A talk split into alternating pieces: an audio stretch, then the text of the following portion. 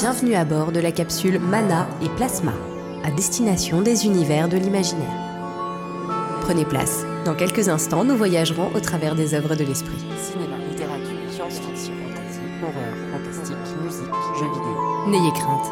L'équipage est là pour vous servir de guide. Mana et Plasma, décollage dans 3, 2, 1. Bonjour à tous et à toutes, bienvenue dans ce nouveau épisode du podcast Mana et Plasma. Et aujourd'hui, on va parler de roguelike, euh, le genre du jeu vidéo.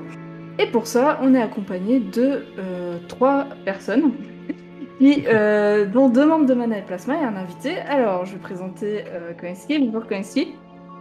Salut Alors Koinski, tu es vidéaste, tu fais des vidéos sur YouTube et tu joues à des jeux stratégie de gestion et quelques roguelikes, si je dis pas de bêtises. Ouais, c'est ça, je fais des, des let's play un petit peu à l'ancienne, commentés, et je joue principalement à des jeux de, de stratégie, des jeux de gestion, donc City Builder, euh, euh, Tycoon, etc. Et puis aussi euh, au RPG, pas seulement au roguelike, mais au RPG en général. D'accord. Et je suis aussi euh, accompagné d'un autre youtubeur, euh, SF Theory. Coucou SF. Hello Et enfin, pour compléter notre équipe du jour, c'est Marc qui va nous accompagner pour ce- cet épisode. Salut Marc, ça va? Salut, ça va Alors, vous êtes tous prêts les gamers? Oh yeah Ouais, fallait, fallait que je sorte celui-là parce que. je Ok, gamers. Eh bien, pour commencer, euh, j'avais une petite question euh, pour, euh, avant d'entrer dans le vif du sujet. La question c'est quel est vo- votre roguelike ou light préféré? Euh, Qui veut répondre? Vaste sujet. Euh, moi, j'aurais tendance à dire Dead Cells parce que je crois que c'est le, c'est celui sur lequel j'ai passé le plus de temps, en fait, et celui sur lequel je joue le mieux parce que je suis vraiment une, une key à Isaac et, euh, et à Gunfire Reborn. Donc, ouais, je dirais Dead Cells. Ok. Et toi, Kainski Alors moi, bah, du coup, c'est plutôt un roguelite, et ce serait Darkest Dungeon le premier, ouais. Ok. J'ai passé vraiment beaucoup beaucoup de temps à y jouer, y compris les DLC, et ça a vraiment été une claque pour moi ce jeu-là. Le, le deuxième, en plus, c'est pas encore. euh, Enfin, alors on Il est- enregistre, en tout cas, il est pas encore tout à fait fini. Non, non, il est en accent anticipé, effectivement. Même au début de l'accent anticipé, je dirais. Ok. Et toi, SF Euh, bah, j'aurais dit Dead Cell comme marque, mais euh, le problème c'est que j'ai jamais vraiment fini. je suis l'escroc euh, de, cette grave. émission. J'ai jamais vraiment fini de, rogue- de roguelite. Bon, en même temps, est-ce que ça se finit vraiment? C'est c'est- c'est la question. euh, C'est toute une question. Ouais, euh, Nausicaa, elle peut les 100%, elle. mais- Ouais, voilà, c'est ça, mais euh, c'est infinissable ces jeux de toute façon. Euh, bah, j'aurais dit Dead Cell, mais euh, pour changer un peu, euh, celui qui m'avait vraiment frappé, que j'ai beaucoup aimé la direction artistique, c'était euh, euh, Children of Morta, si je me trompe pas de du Non, titre. je te trompe pas. C'est ça. Ouais, j'ai beaucoup aimé euh, le voilà la maison, euh, les relations avec la famille et tout. euh. je pense qu'à un moment donné, je, je vais m'y remettre parce que c'était euh, c'est vraiment des paysans et j'a- j'aime bien j'aime bien ce hub Mm. central. C'est c'est vraiment cool.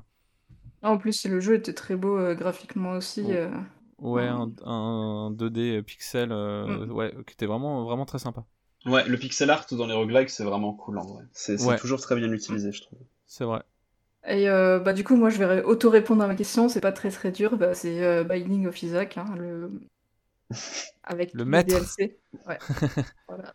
J'ai- beaucoup trop d'heures sur ce jeu. je- C'est c'est censé. Et je l'ai 100%. euh, J'ai 100% repentance avec tous les tous les persos. Comment tu te la tu- racontes Oh là là Ouais, Tu- tu non, mais nous elle nous a, Ah, non, nous donné son, elle nous a donné Alors, son nombre d'heures de jeu en off, c'est c'est costaud. hein. J'ai plus de 2000 heures dessus. Ah, Voilà, voilà. je, crois- je croyais que j'étais un ouf avec. euh, je crois que j'ai 250 heures sur Diablo 3.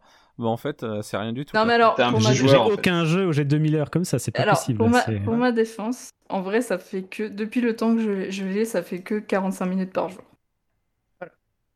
J'y joue Ouais. depuis, euh, depuis un petit bout de temps, donc euh, je, Ouais. je me défends. Ah, c'est 2013. Il est sorti en 2013, je crois. Donc, Ouais, c'est ça. C'est ça fait 2013. Donc euh, Putain, les, amis, 10 les ans. amis mathématiciens, 45 minutes par jour sur 10 ans, combien ça fait Est-ce que ça fait 2000 heures Normalement, Oh c'est ça. hein. Si le Bah, train bah, part à, à Meubourges, t'es genre...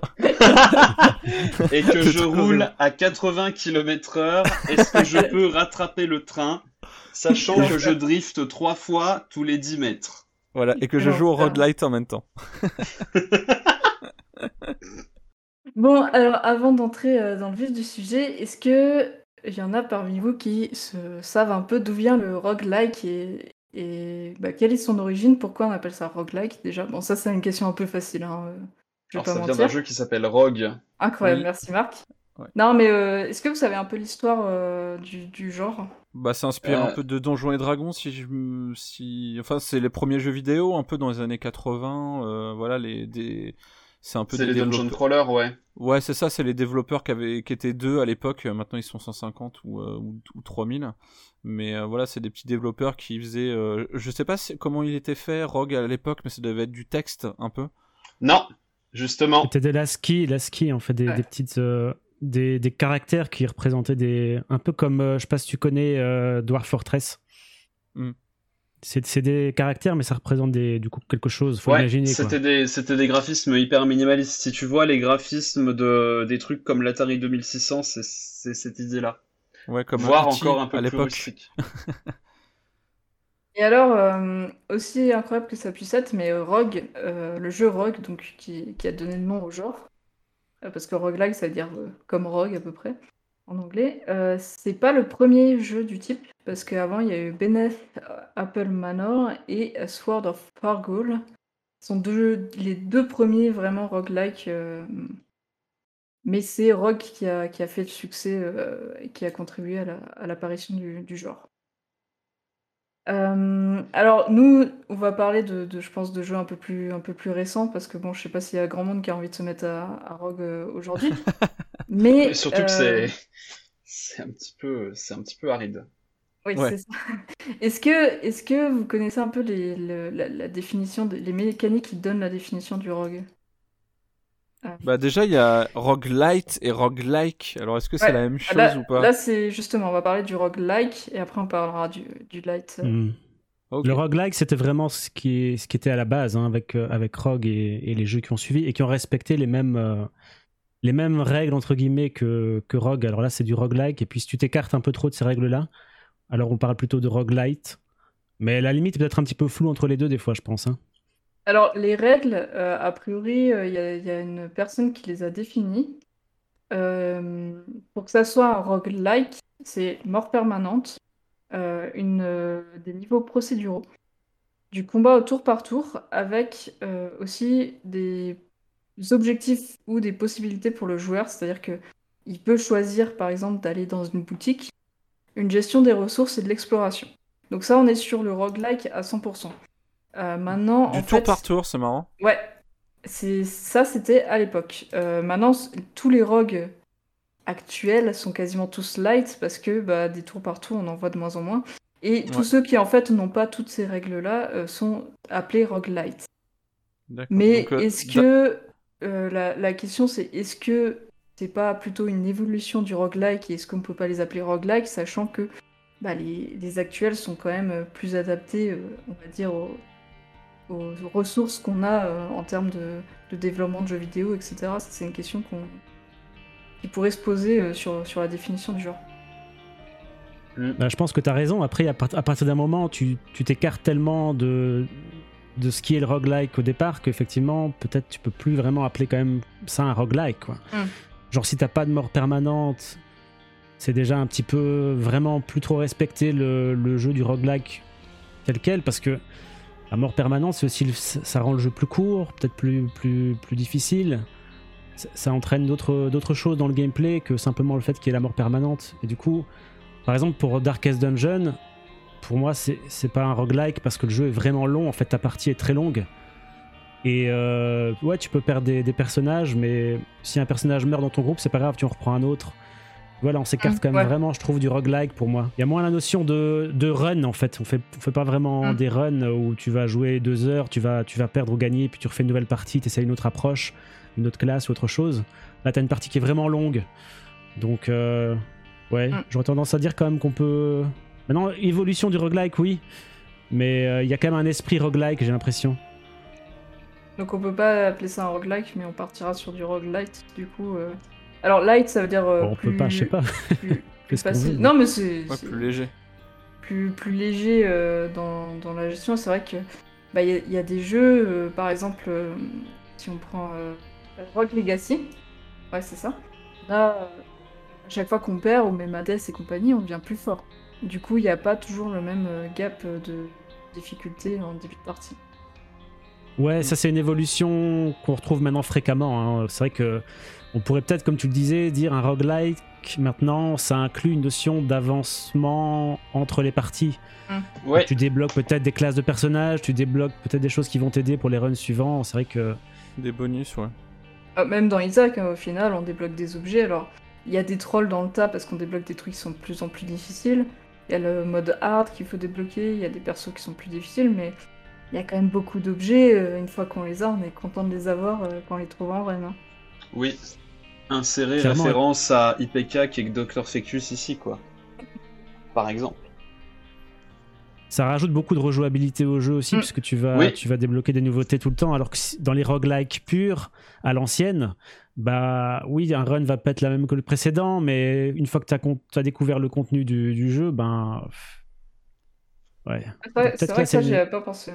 Oui, il y a l'aspect rejouabilité aussi qui compte, euh, qui compte beaucoup plus maintenant qu'avant, ouais, effectivement. D'évolution. Du coup, peut-être pour moi, ça serait effectivement plus une évolution du roguelike, on pourrait dire. Un Mm. roguelike pourrait quand même encore comporter des améliorations entre les, entre les runs, ouais, peut-être. Mais du coup, la mort permanente, ça resterait quand même quelque chose de- de- Ah oui, oui, c'est... Ça, je pense, ouais, quand même. Ainsi que la génération procédurale qui est vraiment au cœur Ouais, du... bah ça, oui. Ça, Mais ça, je pense que genre. pour faire un, un roguelike aujourd'hui vraiment euh, efficace, je pense qu'il faudrait vraiment que la run qui dure, euh, je sais pas, une demi-heure, une heure, soit vraiment extraordinaire pour, euh, euh, en termes de gameplay, en termes de, je sais pas, même de, bon, le graphisme, c'est vrai qu'on, c'est c'est moins important, mais euh, je pense qu'il faudrait vraiment que ça soit des runs euh, assez folles pour euh, que tu te dises, bon, bah, j'ai perdu mon personnage, j'en refais un du début sans rien avoir eu après ta mort précédente, quoi. Je pense Ouais. qu'il faudrait vraiment un truc qui est marquant pour, euh, pour que ça marche quoi aujourd'hui quoi parce que c'est vrai que maintenant on a moins euh, c'est vrai que passer des heures sur un jeu et tu dois recommencer à zéro je pense que ça plaît plus trop maintenant à notre époque quoi Bah, après, il y a des jeux qui sont basés sur le fait que tu peux tout perdre, mais c'est vrai que moi, de premier abord, ces jeux-là, c'est des jeux vers lesquels je vais pas. Parce que je trouve ça ultra frustrant de bosser pendant des heures. Euh, ensuite, tu te fais buter parce que, je sais pas, t'es mauvais ou euh, juste euh, t'as pas entendu le mec derrière toi ou t'as un ennemi qui est arrivé. ou ton chat est venu sur le ou ton chat est venu sur le clavier ça. Ça, je trouve c'est ultra frustrant. Et de premier abord, c'est pas des jeux que je ferais. c'est- je choisis les jeux aussi en fonction de ça. Alors que Isaac, t'as beau crever, bon, t'as des objectifs à accomplir qui te permettent de d'avancer. En fait, t'as l'impression d'avancer quand même, de pas avoir tout perdu pour rien. ouais, Ouais, puis c'est t'as un ça. but quoi C'est vrai que maintenant, je sais pas, je sais pas si, je sais pas s'il y a encore des gens qui jouent à Rogue euh, ou, ou à ce genre de jeu. euh, Ouais, il y a forcément de des gens qui y jouent. hein, ah c'est sûr c'est sûr C'est Mais sûr je pense qu'il faut être euh, bien accroché. Bah, c'est comme un peu les, les joueurs de Spelunky. euh, Il y avait un, un streamer euh, américain, je me souviens plus le nom, qui joue beaucoup à Isaac et à Spelunky. Moi, je regarde ses runs sur Spelunky, euh, j'ai envie de m'arracher les cheveux. Hein. Ah, Putain, non, mais C'est Spelunky, hein. c'est horriblement dur ce jeu. putain. C'est dur. C'est dur à crever. Ah non, mais vraiment, hein. C'est pour avoir testé. mais c'est c'est euh, ce qui a d'ailleurs un peu relancé euh, l'attrait du roguelite avec euh, Blending of Isaac il y a vraiment Spelunky et euh, et qui ont relancé euh, la machine parce qu'il n'y en avait pas dans les années 2000 de roguelite euh, ou alors c'était très euh, Bah, en fait, ça. ça a et après grâce à euh, Steam grâce à Steam aussi euh, qui Oui. arrivait avec des petits jeux et des petits développeurs en fait comme euh, dans les années 80 où c'était aussi des petits développeurs quoi parce que Oui, ça a jamais été des, des jeux AAA euh, Alors- triple A ou double A quoi À ce propos-là, j'ai appris un truc en préparant l'épisode. Assassin's Creed Valhalla un mode roguelike. oui j'ai vu ça Quoi Ouais. J'étais Ouais. en mode, mais quoi? Ouais ouais en fait euh, c'est euh, en fait en gros c'est dans les DLC parce que dans les DLC en fait t'explores un peu le, le royaume divin et en gros ils ont sorti là euh, au mois d'août là tout récemment euh, du coup un, un mode roguelite où voilà tu meurs tu recommences euh, voilà pour arriver à ton but euh. mais je me demande vraiment comment ça peut être joué en en 3D euh, comme ça ça doit être vraiment très très light pour le coup J'ai- regardé un peu, ça, franchement, le système de combat d'Assassin's Creed euh, donne vraiment pas envie. hein, Je vais pas mentir. Ah ouais. bah ça j'ai mis Taylor fort hein, de toute façon Ouais. euh, Enfin, c'est c'est un peu bourrin quoi. Ils ont essayé de s'inspirer de Dark Souls, euh, de faire un truc un peu plus réaliste à partir de Origins, mais euh, c'est vrai que c'est pas c'est pas folichon quoi. Après, les c'est- roguelites, enfin la, la mode des, des roguelites, elle, peut, on peut peut-être aussi la, la joindre à, à cette mode, euh, je sais pas si vous vous souvenez, mais des jeux ultra difficiles, genre Super Meat Boy, qui est arrivé à la fin des années Oui. 2000, début des années 2010. Vous aviez des jeux, enfin, où beaucoup de gens gueulaient euh, sur les, sur beaucoup de jeux qui étaient devenus complètement casual ou je sais pas quoi et pas assez hardcore. Et donc, il y a eu toute cette vague avec euh, les trucs, euh, les trucs flash, euh, genre 4 Mario, et les Oui. jeux plus construits comme Super Meat Boy. Mm. Enfin, qui à la base était un jeu flash aussi, mais, mais passons. Et ça rejoint, puisque c'est la, c'est à peu près la même époque, et c'est, enfin, c'est à peu près le même gars qui est aussi à l'origine de Super Meat Boy et de d'Isaac. Ce bon vieux Edmund Macmillan, bisous si tu nous écoutes.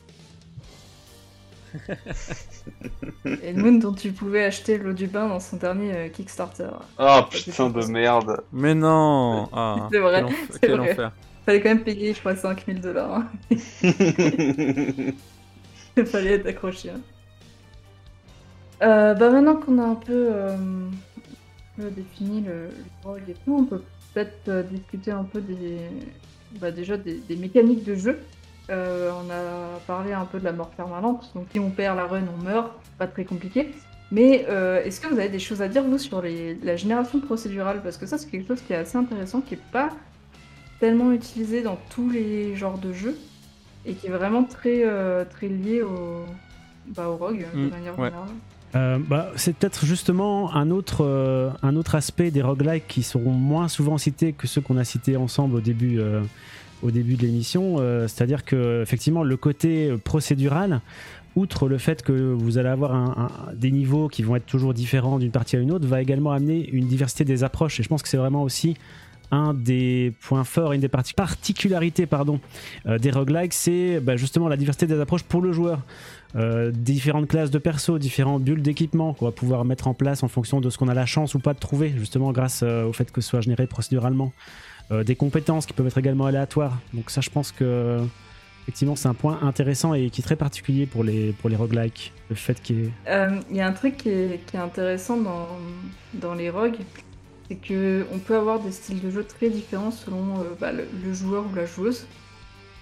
Par exemple, je sais que bah, y en a qui optimiseront tout, quitte à y passer, faire des runs de 2h30 quand il y aura plus des speedrunners qui qui voudront pas forcément exploiter toutes les mécaniques, parce que ouais, il y a des rogues avec des mécaniques qui sont beaucoup plus profondes que ce qu'on aperçoit au, au premier coup. Ah ouais, c'est des, jeux qui, peuvent être très compétitifs, hein, euh, j'ai l'impression. Mm.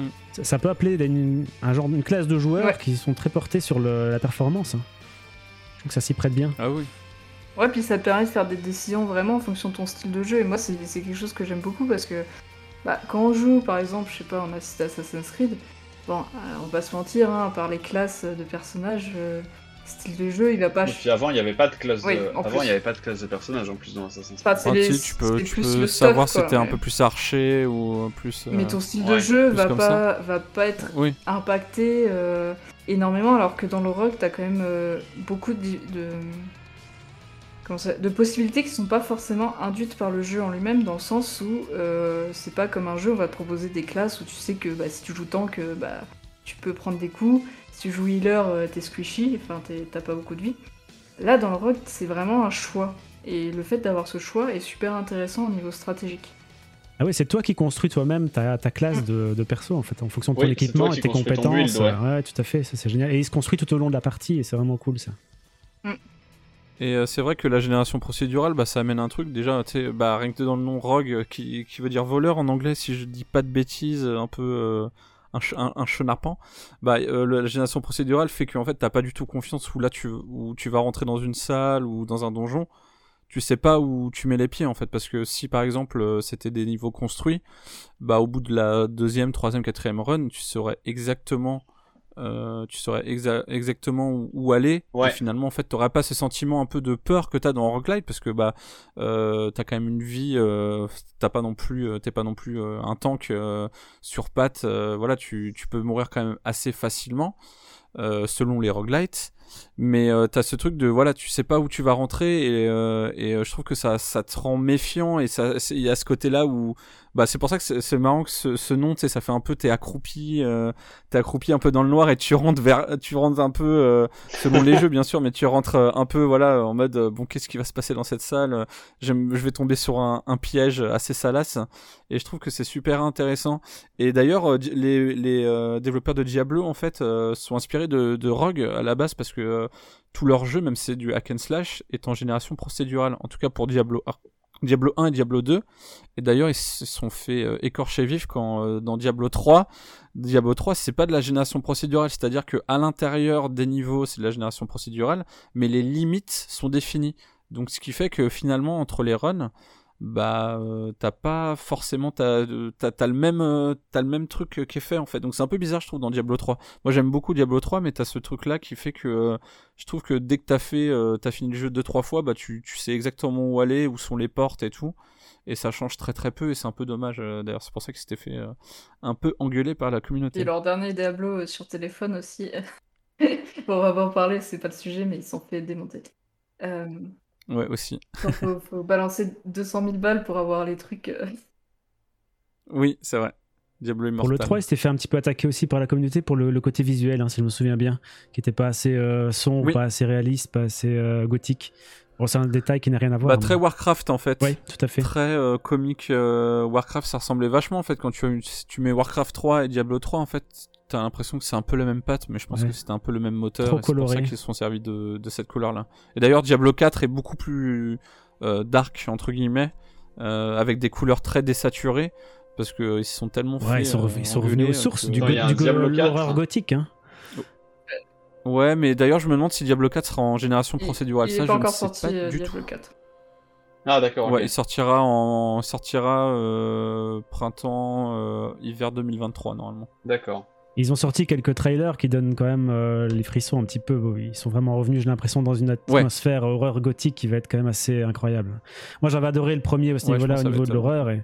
et quand on y repense, finalement, vrai que les deux premiers Diablo, euh, c'était quasiment du roguelike. Hein. Il, manquait que la mort permanente. Ouais, parce vrai. que finalement, euh, c'est vrai que là, on mourait, on réapp... Enfin, je sais plus, en fait, je me souviens même plus, mais euh, tu réapparais en ville hein, quand tu meurs, c'est ça. hein. donc, euh, Oui, c'est ça. Tu dois récupérer. Tu dois récupérer. Je sais pas si tu dois récupérer ton Je stock pense, dans le je 1 sais ou dans plus. le 2. mais, mais tout, tout, mais, Tout le reste est respecté au niveau du roguelike, hein, génération procédurale, des donjons, diversité des classes, des approches, je- aléatoire finalement. Euh, finalement, si tu joues à Diablo Oui. avec le mode Iron Man, tu es en roguelike, quoi, pour moi, quasiment. Là. Oui, tout à fait. Ouais. Mais euh, vraiment le roguelike, euh, le ro- roguelike euh, vraiment hardcore Ouais, ouais. parce que là du coup si t'as euh, si t'as 20 heures ou 30 heures de jeu avec ton personnage et qu'il meurt à cause d'une vieille boule de feu, t'as vraiment t'as Ou vraiment à les cause d'un vieux pense. lag euh, qui te frise ton personnage euh, et tu meurs aussi. Oui, parce que t'es connecté sur internet sur Diablo, faut Ah le savoir. De toute façon, quand tu joues, euh, ouais, il y avait ça Ça, aussi. pour euh, éviter qui, la euh, triche. Qu'est-ce que c'est constre ce... c'est quand même- C'est comme les Novo là, à l'ancienne. euh, Enfin, je sais plus comment c'était les... les trucs. Il fallait se connecter pour avoir des jeux vidéo. euh, Enfin, fallait euh, avoir euh, la... fallait avoir internet pour pour dire non, je n'ai pas piraté le jeu. Si t'avais pas internet, bah c'était fini. Oui, alors que bon, quand tu, enfin, quand tu t'y connaissais, même, enfin, quand sur ça, ça c'est, ça c'est calmé après, parce que n'importe quel truc Oui. pouvait être craqué. euh, T'avais des non, jeux mais ça craqués. laguait les jeux. Ça laguait les jeux. Oui, en bah fait, oui, bah comme des nouveaux comment- euh, maintenant. C'est des ouais, des nouveaux. c'est ça. Ouais. J'ai dit les nouveaux, mais Ouais, c'est des non, nouveaux, je crois. Ça lag, les jeux. Mais c'est des nouveaux, ouais, qui fait, euh, qui fait laguer, ouais. C'est ce que j'avais entendu, j'avais vu ça aussi. Ça, c'est, c'est sympathique. Euh, Ça fait Quelque chose du coup qu'on retrouve un peu moins récemment, euh, c'est les systèmes de combat au tour par tour. Alors moi je dois dire que c'est vraiment pas mon fort parce que je suis très très nul au combat tour par tour. Euh, mais du coup, est-ce que actuellement on a un peu des, des- des mécaniques et des, des jeux qui proposent ça et qui sont des roguelites? Bah, je- moi, j'en vois quand même encore très régulièrement passer parce que moi, je m'intéresse un petit peu plus au, au tour par tour que- qu'en temps réel. Maintenant, peut-être qu'on les voit un petit peu moins parce qu'il y a beaucoup, beaucoup de jeux en temps réel qui sortent par rapport à ce qu'il y avait auparavant. Mais oui, il y en a quand même. Il y a Roguelord qui est, qui est sorti il y a quand même pas si longtemps que ça. Il y a Roguebook qui est au tour par tour aussi, qui est pas mal et qui est sorti, il me semble, il y a maximum un an, je sais plus. Ah, Est-ce que l'inscription n'est pas aussi au tour par tour? Moi, j'ai pas joué, mais je pense que oui. Euh, oui. Alors euh, oui, oui. Mais c'est des cartes Alors- inscription, non? Je peux pas spoiler. Oui, mais ça compte. Euh, oui. Faites le, faites le jeu. Juste faites le jeu. D'accord. Il, il est Mais il incroyable. y a aussi Darkest, Darkest Dungeon, c'est aussi au tour par tour. Oui. C'est oui, au tour- c'est oui, tout à fait. Oui. Après, le premier, il a quand même pas mal d'années. Mais il est- c'est vrai qu'il y a un deuxième en préparation et c'est aussi du tour, du tour par tour. Ouais. Je me demande si Child of Light, non, c'est pas un, c'est pas un rogue. hein. Je me souviens plus très bien, mais euh, c'est du- c'est un jeu tour par tour, mais je crois pas que ça a d'éléments de rogue là-dedans. Après, je trouve que le tour par tour a disparu parce que maintenant, on, enfin, on est tellement habitué au roguelite euh, comme Hades, euh, enfin, hyper nerveux, même euh, euh, Dead Cell. Vraiment des, des trucs où tu voilà où tu fuses, tu tues des ennemis, que c'est, je pense que c'est compliqué pour les gens qui aiment le roguelite de passer à du tour par tour qui est beaucoup plus où bah c'est plus stratégique. euh, c'est pas du tout, pour moi c'est pas du tout, ça ça touche pas du tout les mêmes Mm. joueurs.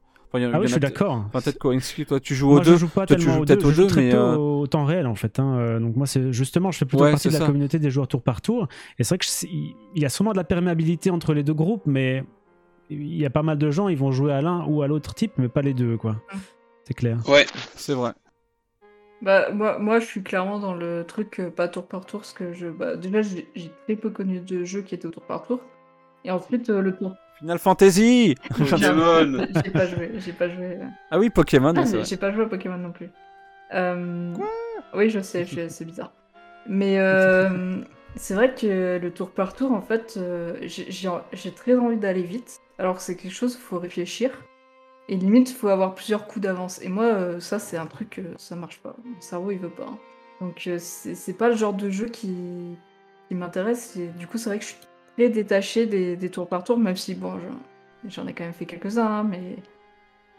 Bah après, tu dis réfléchir, mais en même temps, quand t'es dans Dead Cell ou dans d'autres trucs, euh, ou Hades par exemple, je me dis, t'es obligé de réfléchir aussi tes prochaines actions, parce que tu lances des fois des compétences, elles sont en train de, de se. Comment dire De revenir et tout, donc tu dis, attends, je vais lancer ça, là je vais faire ça, donc t'as quand même besoin de réfléchir, mais c'est vrai que c'est plus dans l'instantané. Bah, Ouais, c'est des- plutôt, tu vois, c'est comme des, quand t'es en voiture, quoi. C'est des décisions que tu dois prendre à un moment donné assez des rapidement. réflexes, oui, c'est vrai, c'est plus des Alors réflexes. Que euh, si tu planifies ton voyage et que tu planifies tes étapes, tu vois, c'est deux choses qui sont différentes pour moi.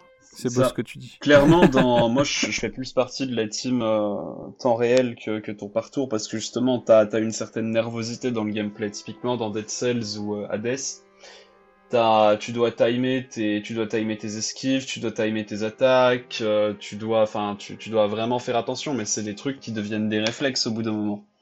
Ce qui, et d'ailleurs, c'est assez rigolo puisque, enfin, une expérience, euh, chers auditeurs et auditrices, que vous pouvez tenter chez vous. Euh, c'est de passer un certain temps euh, tous les jours sur un roguelite. Faites quand même vos devoirs, euh, si jamais vous avez des devoirs. Là, c'est le prof qui parle. Ah ouais, ça, attention. hein. Jouez-y régulièrement. Et après, vous y jouez pas pendant un certain temps et vous vous y remettez. Et ben, vous allez voir que vos réflexes auront fondu et que vous allez vous faire déglinguer par la plupart des, des mobs que vous allez croiser. Et non, c'est pas du tout du vécu, si totalement. Euh, donc, euh, donc non, non, c'est beaucoup Donc plus. le roguelite, c'est pas comme du vélo, quoi. C'est ça, alors que je pense que le tour par tour, t'as as quand même des mécanismes qui restent, parce que typiquement, euh, je vais pas prendre l'exemple de Darkest Dungeon parce que j'y ai pas joué, quand bien même j'aimerais beaucoup, mais je pense qu'un joueur de Pokémon, euh, quand bien même il jouerait pas à Pokémon pendant euh, deux ou trois générations, quand il va s'y remettre, il y aura toujours certaines constantes auxquelles, euh, auxquelles il... Moi, je suis d'accord avec toi. C'est les menus. Et les voilà, t'es familier avec les menus. Par contre, euh, Ouais. moi là, euh, cet après-midi, j'ai rejoué, j'ai fait deux ou trois runs de, de Isaac, histoire de rigoler un petit peu. Et ben, je ne me rappelais pas rigolé. J'ai confondu, j'ai confondu des touches. J'ai confondu la touche de, de l'activable et des bombes. Et du coup, je me suis fait défoncer par, par un boss. Et, et voilà. Mais ça, parce que ça faisait longtemps que j'avais pas joué. Et ça, les- en temps réel, ça ne, ça ne pardonne pas du tout. Le temps réel, il joue sur euh, la mémoire musculaire, en fait. Ouais. Parce que clairement, une fois que tu connais les patterns, c'est quasiment que de la mémoire musculaire et du réflexe. hein.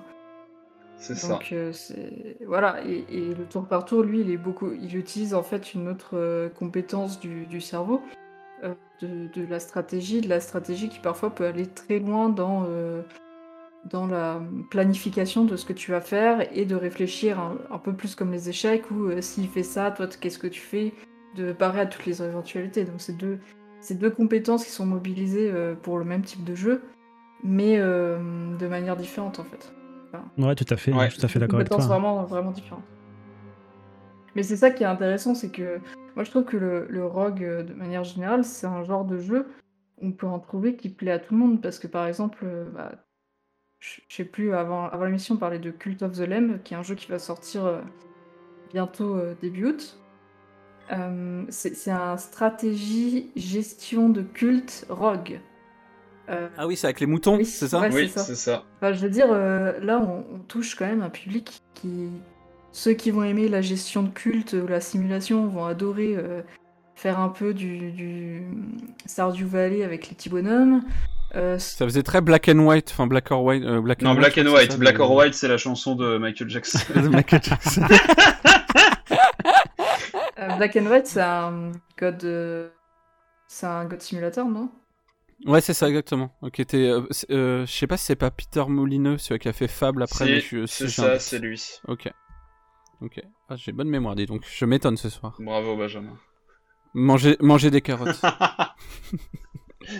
Ce que j'aime bien dans ce genre-là, c'est que tu as des mélanges parfois de de gameplay où, heu, parce que le roguelite en fait, ou a souvent une ouverture vers, heu, autre chose que du rogue et heu, tu as des mélanges de gameplay qui sont parfois assez incroyables, hein, Oui. Of the Lamb, il est il va être génial, hein, ce jeu. Ouais, tout à fait. Oui, parce que par exemple, t'as des roguelikes euh, FPS, quoi, genre, euh, enfin, il y en a pas beaucoup, il y a Gunfire Reborn et... Ouais. Mais voilà, par exemple, Gunfire Reborn emprunte des mécaniques euh, au RPG et au FPS, ce qui fait que ça ressemble, euh, j'ai eu les commentaires, j'ai eu des commentaires d'un d'un ou deux potes qui me disaient, putain, mais ça ressemble à Borderlands. Et dans les faits, euh, il y a un peu un feeling Borderlands parce que c'est un mélange FPS et RPG. Mm. Et c'est c'est assez cool euh, la manière dont tu peux injecter euh, ce genre de mécanique euh, dans ce genre de jeu. Bah, finalement, c'est vrai que roguelike, euh, c'est un genre, mais en même temps, euh, il peut se dériver vers euh, se mixer avec plein. il- D'ailleurs, il le fait. Il se mixe avec plein d'autres Ouais. genres. Quand on prend un Dead Cells, qui est vraiment un roguelike, mais qui est en fait un, un action platformer, en fait, c'est de la plateforme. Et puis vous prenez, pff, je sais pas, Slay the Spire, qui est en fait un tactical RPG. C'est un RPG à combat tactique, si on veut aussi. En plus d'être un roguelike, ben voilà, c'est c'est deux genres complètement différents, mais qui respectent quelque part aussi des définitions de, de roguelike. Donc ça, ça- on, on en retrouve de, Ouais. de plus en plus dans différents genres. Il y a même des city builders roguelike maintenant. Donc euh, Mais je pense, tu- je pense que c'est aussi euh, pour exister sur euh, Steam. Je pense qu'il y a aussi un truc. il faut se démarquer parce que je pense qu'il y a tellement, tellement de roguelites à 2 euros sur Steam, à da- enfin ou à 5 euros, et je pense qu'il faut se démarquer. Et puis, question de mode aussi que un tous peu. les développeurs veulent être. Toutes les tous les développeurs veulent être euh, ouais, nouvelle star du roguelite. C'est un peu, euh, c'est un peu. J'ai l'impression que c'est un peu le moyen pour les jeunes développeurs de briller un peu le roguelite. euh, C'est- sur un tag, euh, un tag Steam qui est, qui est bien recherché quand même, ouais. Pouvoir mettre le tag euh, roguelike euh, à côté de son jeu, c'est pas mal. Mm. Pour en vendre plus peut-être, je ne sais pas. Ouais, C'est à la que mode. ça marche dans les faits? Ça, Bah, c'est- ouais, si le jeu est bon. question, mais mais oui, mais c'est c'est vrai que c'est un c'est un mode de jeu, enfin, c'est un genre de jeu qui se mélange très, très facilement et qui, du coup, ouvre son accessibilité au nombre de joueurs, heu, qu'il peut avoir. Parce qu'un un simulation de vie, heu, rogue, ça va attirer, 2 2 communautés, en fait, de de joueurs. Donc c'est vrai que c'est ça, c'est super intéressant, je pense, pour tout le monde et pour les développeurs. Ouais, c'est sûr. Euh, moi, quelque chose que, que j'apprécie beaucoup, ça je sais pas si, si vous aimez aussi, c'est euh, le fait qu'on ait des vraiment euh, déjà des objectifs qui sont euh, souvent en début de partie. Bon, l'objectif c'est de durer le plus longtemps possible ou d'arriver à tel ou tel euh, boss ou phase du jeu. Mais on peut diriger sa partie, on en a déjà parlé un peu, avec toutes les possibilités que ça ouvre la, mécanique de jeu. Par exemple, dans Isaac, on a les, secret rooms, donc les salles secrètes. On a les salles ultra secrètes. Et on a les boutiques, on a les. comment ça s'appelle les... Ah mince. Souviens plus. euh, Les salles du trésor. les salles du trésor, les red rooms, bon ça c'est un peu plus avancé, et euh, les salles de où on trouve les, les items euh, planétarium. Ouais. Et Puis on a dans Isaac, t'as aussi différentes routes de jeu. Oui. Et ça, c'est. Enfin, de pouvoir. comment dire de, de pouvoir changer ton gameplay en fonction de ce que tu trouves. Est-ce que tu as des clés? Est-ce que tu as les bombes pour trouver la secret Mais t'as peut-être pas assez de bombes et tu veux faire autre chose après. C'est quelque chose qu'on retrouve aussi dans d'autres dans d'autres types de jeux. euh, je pense dans Rogue Legacy, t'as aussi des secrets, t'as tous ces trucs-là qui, Oui. du coup, t'obligent un peu à, à- à adapter en fait ta manière de jouer euh, à ce que tu as actuellement à tes ressources. Je sais pas si vous, c'est quelque chose que vous cherchez beaucoup dans les, dans les rogues ou c'est quelque chose qui, qui passe à côté, enfin, qui vous touche pas trop. euh. Bah, je crois que c'est toujours un peu la surprise, quoi, quand tu arrives dans, dans un, comme on disait, euh, quand tu arrives dans une nouvelle euh, salle et que en fait c'est qu'un trésor ou euh, ou c'est il y a pas d'ennemis et tout. Je pense que tu as, une sorte de gratification et de voilà de surprise qui font que ça te donne un peu de, de dopamine, comme on dit, même si la dopamine n'existe pas. J'ai vu un article, enfin n'existe pas. C'est pas exactement l'hormone de, de Ah, la on a vu le même dit. thread Twitter. Oui, t'as vu? Et du coup, ouais, il y a un truc qui fait que voilà, t'as hum, t'as un peu une surprise et ça casse. Je pense que c'est un peu obligatoire pour casser la monotonie. euh, si on rentrait que dans des salles où il y avait des monstres et euh, c'était ça jusqu'au boss, je pense que tu t'ennuierais assez vite. Quoi, il faut toujours avoir euh, des des, salles un peu différentes ou euh, je sais pas comment ça se passe dans Blinding of Isaac, ça je le connais pas. Mais euh, voilà, c'est euh, dans les roguelites, c'est un peu ça. C'est voilà, un peu avoir de surprises. un peu comme les rencontres aléatoires en fait dans les anciens RPG. hein, tu te baladais sur une carte du monde et puis tu, tu rencontrais tu rencontrais soit un marchand, soit des ennemis. voilà, je pense qu'il y a un peu un peu de ça pour avoir la surprise et puis c'est renouvelé à chaque fois quoi. À chaque partie, euh, tu tomberas pas exactement sur le même marchand. Tu tomberas pas exactement sur le même trésor, euh, donc euh, c'est ça qui est, qui est un peu excitant là-dedans, je pense. Mm. Et puis tu peux découvrir des, des nouveaux secrets, des nouvelles choses que tu n'avais pas vues avant. Dans, dans les... Ouais, qui te, qui te mindset de ouf, qui te dit Mhm. oh là là, mais ça j'ai jamais eu, et là tu fais ah, je suis- je suis trop, euh, je suis trop powerful. Euh, puis il y a le côté un peu aussi euh, expérience où tu fais euh, parfois, euh, bah, tu, tu fais des trucs mais tu sais pas du tout ce que ça, va- ça va faire, tu essayes des nouveaux objets. Ouais, Et euh, ça, c'est. Enfin, parfois, c'est- tu, tu ruines ta game juste parce que tu as testé un truc. c'est ça. Mais en même temps, tu as pris un risque. Et la prise de risque euh, dans les, dans les rogues, c'est vraiment quelque chose qui est, qui est intéressant, euh, Ouais, tout à fait. je trouve, dans, en mécanique. Ça va d'ailleurs de pair avec la mort permanente, puisque quand tu te permets de faire des tests, tu, tu prends un risque quand même euh, qui, qui est, qui, est pas, qui, est pas, qui est pas moindre, vu que tu risques de, de, de, de- de perdre, comme tu dis, et de devoir tout recommencer. Mais bon, t'as quand même une, une certaine acceptation de la, de la mort. euh, Enfin, au début c'est- saoulant, puis après ça devient assez banal finalement. Ah ouais, tu te ouais, bien Enfin, j'ai l'impression quoi dans les dans les roguelites, je, je trouve que t'as voilà, t'as le truc euh, bon bah je suis mort. euh, soit t'éteins la console, tu- soit tu fais allez une, pe- une petite dernière pour la route et puis t'es reparti pour 4 C'est heures. ça. Tu sais que tu peux mourir, en même temps, tu te dis, des fois, tu fais une bonne run, tu vois, tu fais, t'es bien parti, quoi. T'as pas, tu te dis, est-ce que je vais vraiment tester Ouais. ça parce que je risque de, de mettre en l'air ma partie alors que je suis bien parti euh, Je réfléchis quand même à deux fois avant de faire des tests. Parfois. Bah, moi, je me souviens d'une partie de Dead Cell où des fois je galérais et tout, et je sais pas, je trouve un pouvoir, une arme qui se marie hyper bien ensemble, et je défonce tout le monde. Je fais, mais c'est quoi ce truc de ouf? Bien sûr, j'ai jamais retrouvé ces deux trucs ensemble, tu vois, mais. euh, Ça, mais, ça arrive euh, souvent, Après, ouais. faudrait limite. Faudrait limite que je note, tu vois, si vraiment j'étais un, un, un ouf, tu vois, genre, euh, il faut que je retrouve ça et tout. Et tu dis, ouais, en fait, euh, des fois, t'as des trucs hyper puissants qui kill un peu le jeu, en fait, parce que tu te dis, euh, bon, c'est peut-être pas censé arriver tout de suite, ou je sais pas. Et euh, du coup, tu te fais grave plaisir. Et du coup, c'est bien, parce que du coup, euh, même si tu recommences une run avec un truc moins puissant, tu te dis, attends, si j'ai si j'ai ça à nouveau, ça va être. Bah ouais, cool, je pense. Ouais. Pense une c'est- certaine Ça, c'est c'est excitation. vraiment un truc très intéressant dans les roguelikes. C'est justement ça, la, la recherche du, de la partie parfaite, entre guillemets, ou en tout cas d'un. Ouais, ou de D'arriver à l'optimisation. faire hein. un build opti, super opti, euh, parce que tu as eu un petit peu de chance d'avoir les bons objets qui vont bien ensemble. Ça, ça met de l'excitation parce que t'es pas sûr de l'avoir. En fait, tu l'as pas, peut-être pas très souvent même. Mais quand tu l'as, c'est super gratifiant. C'est dans euh, Skull, euh, qui est un petit roguelike bon, qui, a, qui a pas mal de, de défauts, où je crois que t'as un truc à la TFT, t'as des sets. Euh, si j'ai pas de bêtises, t'as des sets.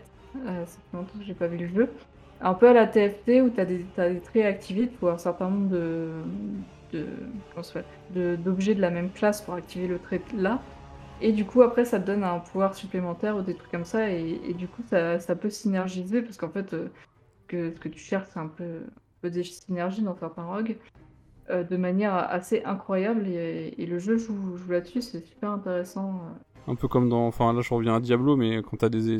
T'arrives à avoir un- une armure de 7 euh, sur tout ton personnage, tu deviens hyper puissant parce que t'as des.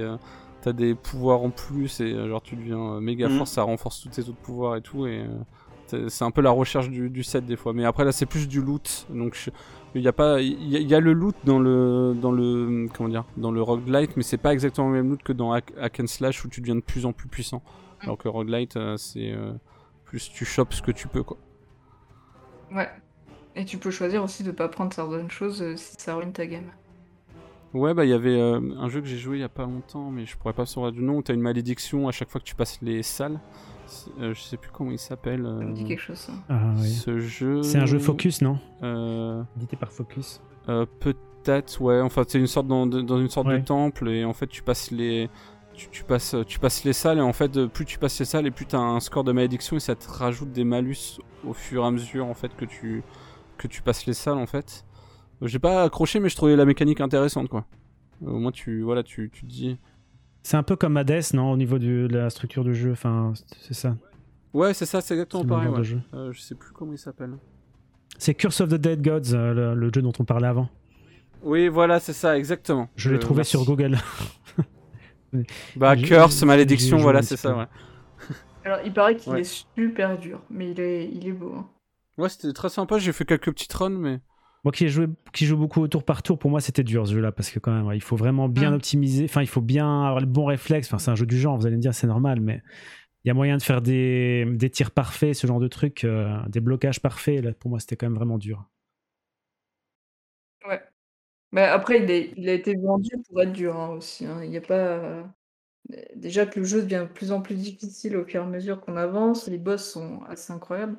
Et, et le jeu, il a une patte graphique qui est aussi super belle.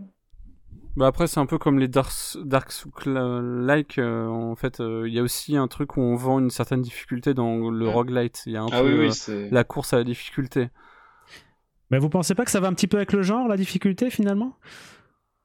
Est-ce que tous les, Bah, tous les si. roguelikes Bah, sont je- pas censés être un petit peu difficiles, vu que le jeu est quand même un peu plus court qu'un, enfin beaucoup plus court qu'un jeu normal, pour faire une partie complète, il faut que ce soit dur, sinon euh, Hmm. tu, tu risques de gagner trop facilement euh, une partie, quoi, non? Ouais après, ouais je sais pas. Après, il y a des jeux comme euh, Hades qui ont mis des modes euh, où tu gagnes de la résistance euh, si tu perds trop, que tu peux activer. Ouais.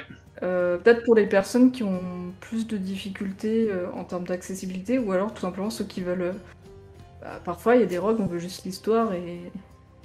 Et, euh, et du coup, on, voilà, on veut, on veut faire sa petite game sans forcément être. euh, euh, comment dire Être euh, embêté par le fait de crever en boucle. Mais. Après il y a dur, euh, il y a dur et il y a aussi injuste des Oui. fois aussi, euh, ça dépend des fois de comment est fait. Parce que je trouve qu'une bonne difficulté pour moi c'est pas un jeu difficile en fait, c'est pas pareil pour moi. Par exemple je trouve pas que, bah par exemple je trouve que les Dark Souls c'est pas si dur que ça en fait. Parce que c'est la difficulté est hyper bien maîtrisée. Donc euh, non, ça dépend. T'as vraiment, je pense, des roguelites où c'est genre en mode, euh, tiens, vas-y, c'est pour les vraiment les hardcore, euh, les mecs qui kiffent le, rogue et ça sera pas pour moi, quoi, par exemple. Je pense que t'as des jeux qui sont vraiment, euh, ils sont pivotés, enfin genre leur communication euh, euh, s'axe sur ça, quoi. Ouais, je dis, c'est vrai, c'est vrai qu'il y a des jeux qui sont. Dès le début, on sent que les développeurs insistent sur une certaine intransigeance et une difficulté. Et je reviens sur Darkest Dungeon auquel j'ai pas mal joué. Et du coup, j'ai pas mal suivi le développement. Euh, Il y a pas mal de gens, justement, ont parlé de, du fait que ce soit injuste parfois au niveau de la difficulté, qui se plaignaient de- du fait que Darkest Dungeon ce soit injuste. Parce que c'est vrai que c'était quand même dur dans la première version du jeu. Tu as le côté aléatoire des chances de toucher parfois. Donc, euh, bon, des fois, tu as un perso qui, qui meurt parce qu'il a, pas, il a raté un coup, par exemple. Et, euh, et les développeurs sont un petit peu revenus quand même sur cette intransigeance en rajoutant un mode un petit peu plus facile. Ils ont, ils ont jamais accepté de dire que c'était plus facile, ils ont dit que c'était plus court, mais en fait c'était aussi un peu plus facile, je pense, euh, qui était le mode radiant. Ah, ils voulaient pas se faire défoncer par la communauté, je pense. Pas facile après une fois que tu t'engages. Touchez pas mon ça. jeu C'est Euh, sur le Isa- Isaac, ils ont fait un peu la même chose parce que euh, dans le premier Isaac euh, du nom, The Lost, il avait pas. euh, The Lost, c'est un personnage qui n'a pas de vie, donc euh, si on se fait Ah oui, toucher, si tu touché une fois, tu meurs, Et ouais. ils ont. Ouf. Et maintenant, il, a, il, a, il peut être euh, débloqué. Enfin, quand on continue le jeu, on peut débloquer un item qui s'appelle. euh, euh, Le manteau, euh, ouais, le manteau, ouais, Holy Mantle. et qui permet en fait de prendre un coup gratuitement. Et il y a les puristes qui sont arrivés en mode euh, oui, c'est trop facile, il était difficile, machin. Et du coup, pour Repentance, donc le dernier DLC de Isaac, euh, ils ont fait, euh, il y a les versions 2, les versions alternatives des, Des personnages, ouais. personnages. Et du coup, Isaac V- euh, The Lost V2 euh, n'a pas de Holy Mantle. Il a d'autres mécaniques, mais il n'a pas de Holy Mantle. Et euh, putain, celui-là, faut s'accrocher pour faire tous les objectifs. Il faut vraiment avoir des bonnes games, faut avoir la mémoire musculaire parfaite, des, des patterns. Faut être un monstre pour jouer Tented Lost, ouais. Mm. C'est n'importe quoi. D'ailleurs, ça, c'est un truc dont on n'a pas trop parlé. Les, les patterns de boss, euh, c'est des choses qui sont quand même euh, Oui, dans les dans les jeux, euh, enfin dans les rogues euh, en temps réel, qui sont super importantes. euh, notamment, par exemple, Hunter the Gungeon, pour moi, est un, un peu un exemple du genre parce qu'il est il a des patterns qui sont ah oui, qui... très intéressants. c'est ça. Ah, il faut les... C'est costaud, hein. Même les patterns des premiers boss d'Enter the Gungeon sont atroces à mémoriser. Vraiment, c'est... Alors, les, les patterns, en gros, c'est euh, Oui, faut peut-être le un définir. schéma que, va, que le boss. euh, Ou même un ennemi normal, un- hein. un ennemi va faire.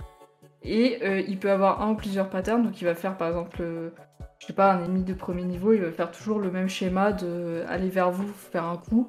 Du coup, vous savez que faut euh, Esquiver, faire une ouais. roulade en arrière par exemple pour euh, esquiver le coup. Et donc après, on monte euh, sur difficulté où il y a des boss qui ont 5, 6, 7 patterns.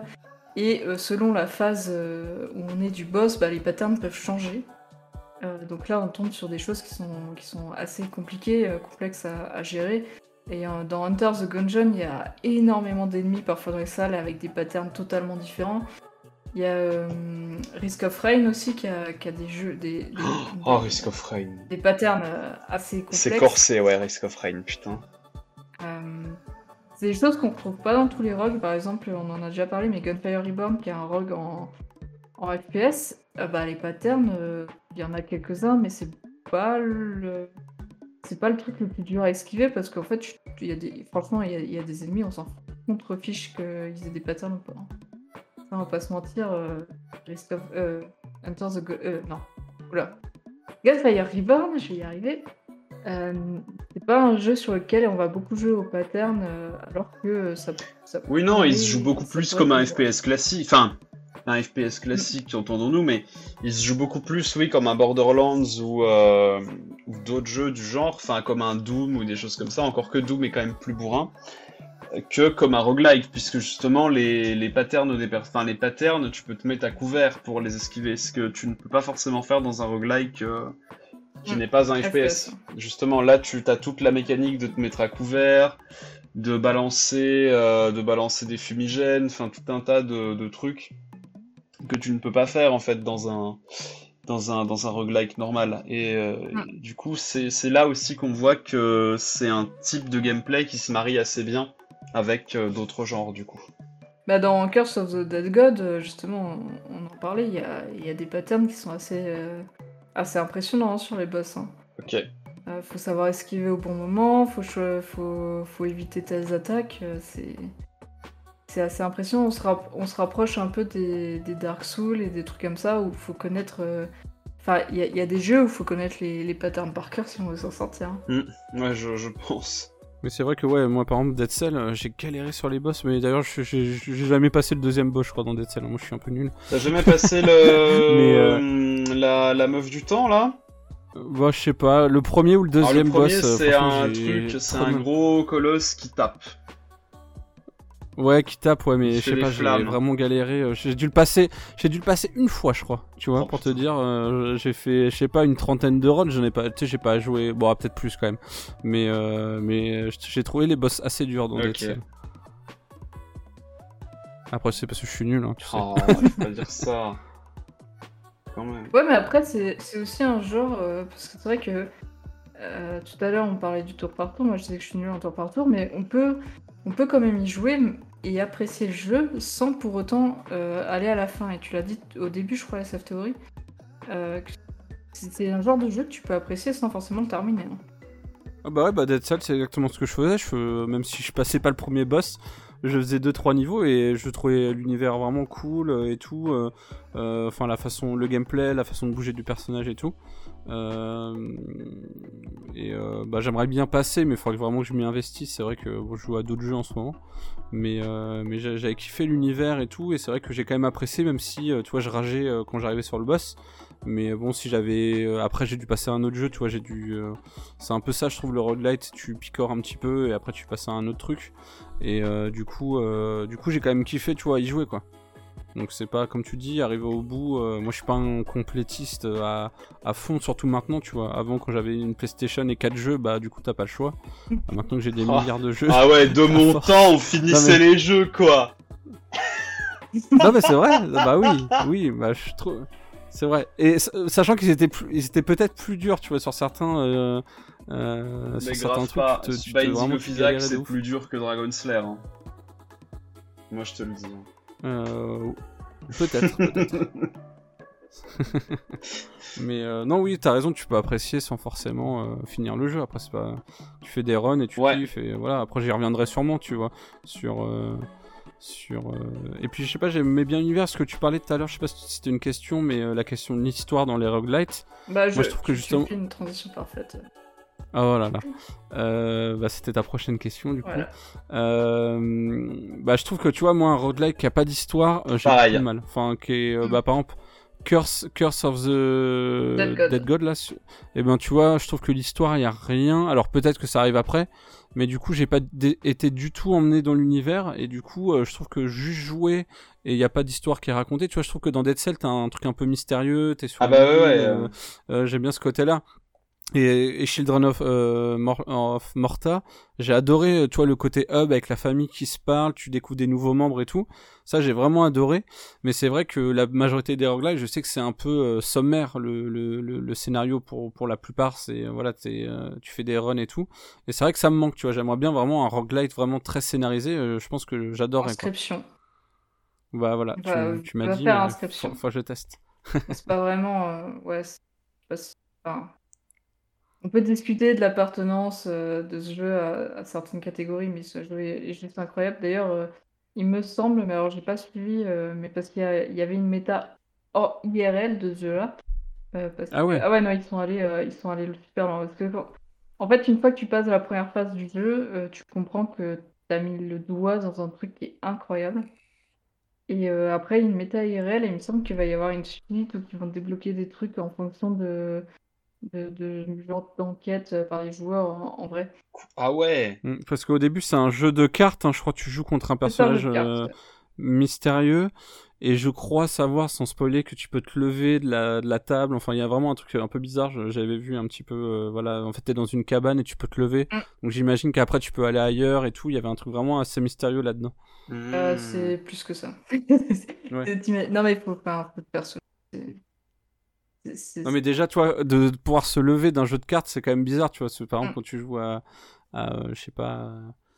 euh, je sais pas, j'ai pas d'exemple, mais quand tu joues euh, tu sais, au jeu de Blizzard là, de cartes ou Match Magic, euh, bah, t'es sur ta table et. euh, euh, ouais, Hearthstone, voilà, euh, tu, tu joues, mais tu vas pas ailleurs. Que le- alors que là, tu joues, en même temps, t'as un jeu en 3D, tu te dis, tu te dis what, the, what the fuck?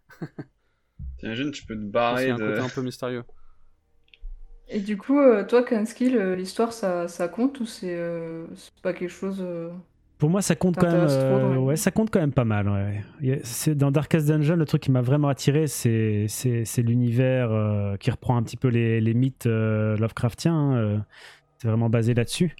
Euh, avec euh, quelques trailers qui étaient sortis euh, avant la sortie du jeu, qui étaient vraiment dingues, euh, à la fois en termes de direction artis- artistique au niveau de la 2D.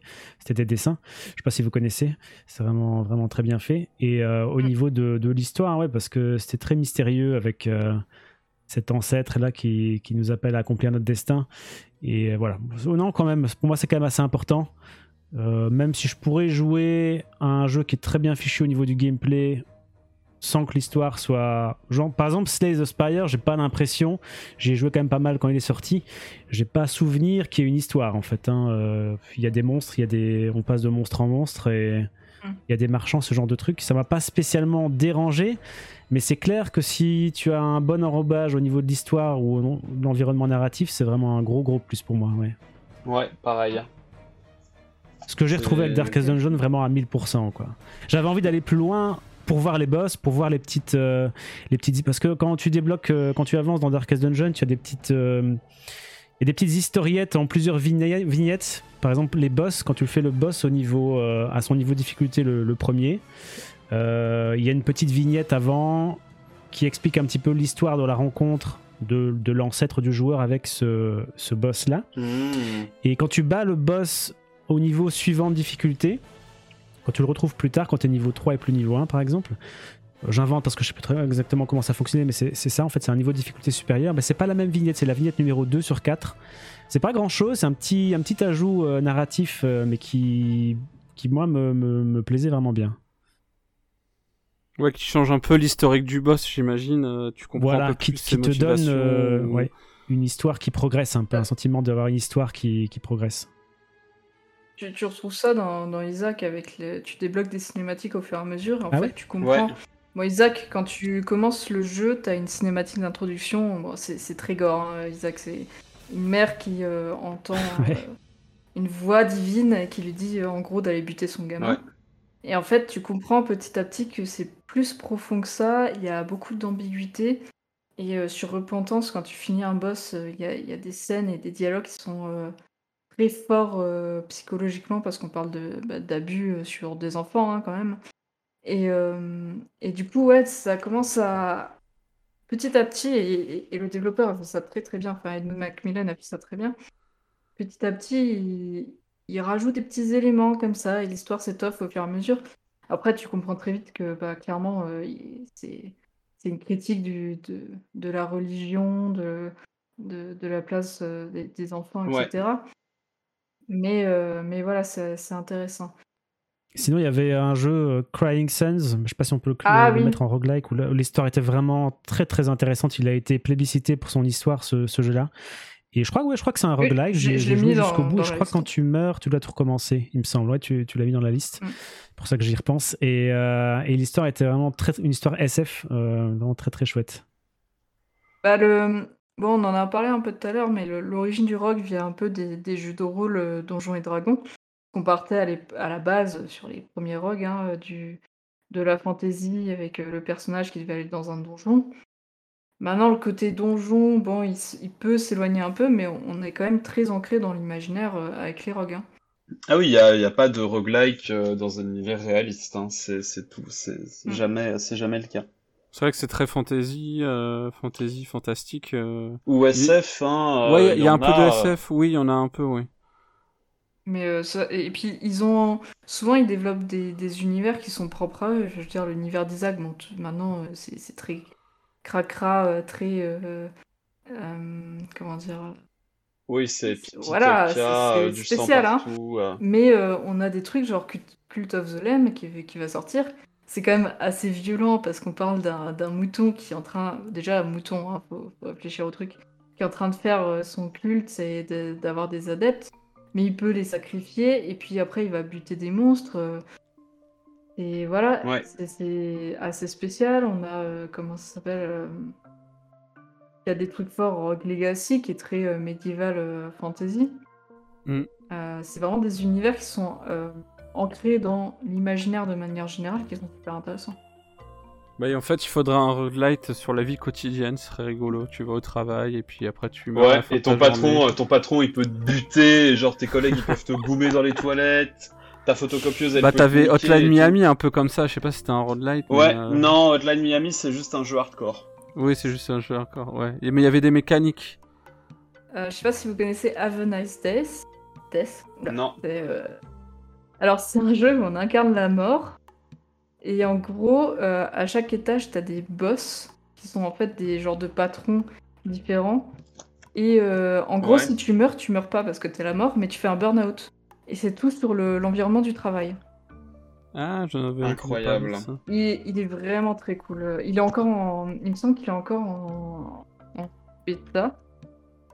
Je dis pas de bêtises. Euh, Ouais, c'est ça, encore en early access. Et c'est un, un indépendant qui est, euh, qui est super beau. En plus, il, y a- il me semble qu'il y a une partie de l'équipe de, de Rayman qui a bossé dessus euh, pour la patte graphique. Mais d'ailleurs, je pensais à un autre jeu. euh, Vous allez dire quoi? Mais euh, je me disais, Outer Wild, c'est un peu en fait un roguelite Mm. aussi euh, quand on y pense. Parce que tu, euh, bon, t'as pas t'as pas d'ennemis, t'as pas d'ennemis, tu te fais un peu tuer par le décor, mais euh, en fait tu meurs et tu dois reprendre euh, à zéro euh, comme t'es dans une boucle temporelle. Alors, c'est un, c'est un peu le mécanique. c'est un knowledge, je sais plus comment ça s'appelle, un jeu à connaissance, si je dis pas de bêtises. Mm. Et, en fait, c'est tu découvres l'histoire au fur et à mesure en fonction de ta connaissance, mais t'as une boucle temporelle qui dure 20 minutes, c'est ça? Ouais, tu recommences à zéro, c'est-à-dire Mm. tu repars du village et euh, tu dois, en fait, tu fais vraiment pour le coup, tu fais des, runs parce qu'en fait, tu dois faire des runs pour euh, aller de plus en plus profondément sur les planètes. Donc ça se rapproche un peu du roguelike, quoi. Bon, il n'y a pas de génération procédurale par contre, mais euh, jouer à Outer c'est Mm. c'est grave cool. Ouais, l'histoire est, est très très très intéressante aussi. Mm. Mais euh, ouais, c'est, enfin moi, moi ce que j'aime beaucoup dans les jeux vidéo, c'est que tu retrouves un peu, euh, étant une grande lectrice, tu vois, des univers euh, que tu peux retrouver dans des livres. Et euh, c'est quelque chose que j'ai dû, je retrouve moins avec les films, mais les, les jeux vidéo, ont- pour moi, sont aussi immersifs qu'un livre en fait, dans ce qu'ils racontent, dans leur, euh, leurs environnements, dans ce qu'ils font. Et euh, bah, Crying Sun, par exemple, l'histoire, elle est, elle est incroyable. Moi, je- bah, j'ai suivi ton, ton let's play euh, Skill dessus parce que je suis très nulle à ce genre de jeu. Mais euh, Cool. le fait que tu aies des choix, euh, si je me souviens bien, puis que ces, ces aliens euh, et toute cette histoire, ce, ce background de vaisseau, ça te- ça t'emmène vraiment dans, dans une- un univers de, de science-fiction qui est, qui est bien ficelé, qui est propre, qui est euh, super intéressant. Et c'est presque. parfois, c'est. trop bien. Ah non, il est, il est vraiment génial. Et t'es t'es un peu dans le côté aussi un peu narratif dans, dans ce genre de jeu. Ouais, c'était une expérience un petit peu, on va dire, littéraire, entre guillemets, parce que, effectivement, c'était un petit peu comme un, livre interactif où, euh, enfin, le gameplay prend une grosse place, attention, c'est pas un livre interactif, mais je veux dire, c'est. la narration était tellement bien faite qu'effectivement, que ça produit un effet euh, qui peut être similaire à l'immersion qu'on peut avoir dans un livre, un truc comme ça. Il y a, des fois des jeux qui, qui forcent un peu le respect au niveau, euh, narration, quand même, hein, au niveau écriture et tout ça au niveau euh, montage du scénario, les, les personnages qui sont marquants, euh, Oui, alors que c'est pas qui, forcément qui le, laissent une émotion. le but du jeu premier, parce que les jeux narratifs, c'est un genre à part entière. Et, euh, Mm. et, et c'est pour ça que Ouais. moi, je trouve le roguelike est, est incroyable, c'est que tu peux retrouver des roguelikes na- limite narratifs, quoi. Et ça, c'est c'est juste génial, en fait. Ouais, bah il y avait un. Je sais pas si on a déjà parlé d'Out There dans cette émission.